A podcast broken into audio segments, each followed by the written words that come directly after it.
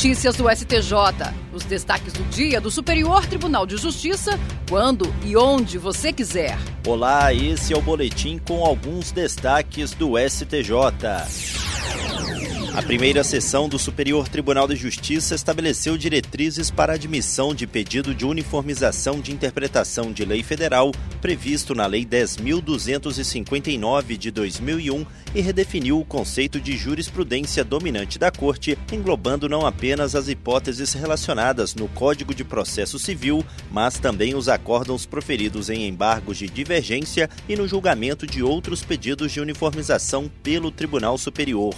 Anteriormente, o tribunal havia limitado o conceito de jurisprudência dominante aos precedentes firmados pelo STJ em incidente de resolução de demandas repetitivas, instaurado em ações originárias da Corte, em incidente de assunção de competência, em recursos repetitivos ou súmulas e ainda em julgamentos da Corte Especial. O novo entendimento da primeira sessão foi estabelecido em julgamento, no qual a União contestou decisão da Turma Nacional de Uniformização, alegando que ela contrariou o precedente da segunda turma do STJ, além de decisões monocráticas de ministros do mesmo colegiado.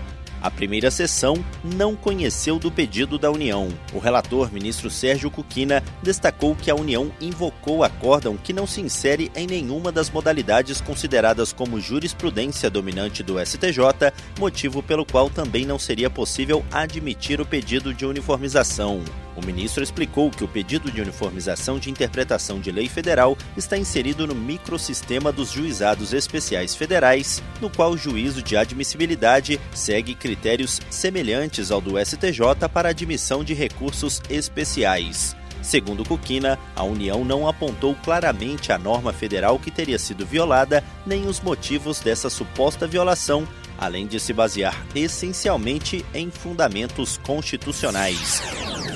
A primeira sessão do Superior Tribunal de Justiça vai definir sob o rito dos recursos repetitivos se o incidente de desconsideração da personalidade jurídica previsto no Código de Processo Civil é compatível com o rito da execução fiscal. Caso haja compatibilidade, serão verificadas as hipóteses de imprescindibilidade da instauração, considerando o fundamento jurídico do pedido de redirecionamento da execução. Foram selecionados cinco recursos de relatoria do ministro Francisco Falcão para representar a controvérsia. Em um dos processos que serão analisados sob o rito dos repetitivos, a Fazenda Nacional interpôs agravo de instrumento contra a decisão de primeiro grau que não permitiu o redirecionamento da execução fiscal e instaurou um incidente de desconsideração da personalidade jurídica. O Tribunal Regional Federal da Terceira Região manteve a decisão do juízo, confirmando a obrigatoriedade da prévia instauração do incidente para comprovação da responsabilidade do sócio diante da dissolução irregular da pessoa jurídica. O ministro Francisco Falcão apontou que a discussão sobre a compatibilidade da execução fiscal com o incidente, assim como as hipóteses em que ele é indispensável, são causa notória de multiplicidade de processos, inclusive em trâmite no STJ sendo necessária a uniformização do entendimento, tendo em vista a divergência entre as turmas da primeira sessão. O colegiado determinou a suspensão de todos os processos que envolvam a mesma matéria em primeira e segunda instâncias e também no STJ. A possibilidade de aplicar o mesmo entendimento jurídico a diversos processos gera economia de tempo e segurança jurídica. O Espaço Cultural do Superior Tribunal de Justiça vai sediar a mostra fotográfica Todos Lugares do ministro Sebastião Rei Júnior. O evento de abertura ocorrerá nesta quarta-feira, dia 13, das 6 e meia da tarde às 9 horas da noite. Nos demais dias, a mostra pode ser visitada de segunda a sexta-feira, das 9 horas da manhã às 7 horas da noite, até o dia 13 de outubro. A exposição reúne cerca de 70 fotografias produzidas pelo magistrado ao longo de seis anos, impressas com tinta de pigmento mineral sobre papel de algodão.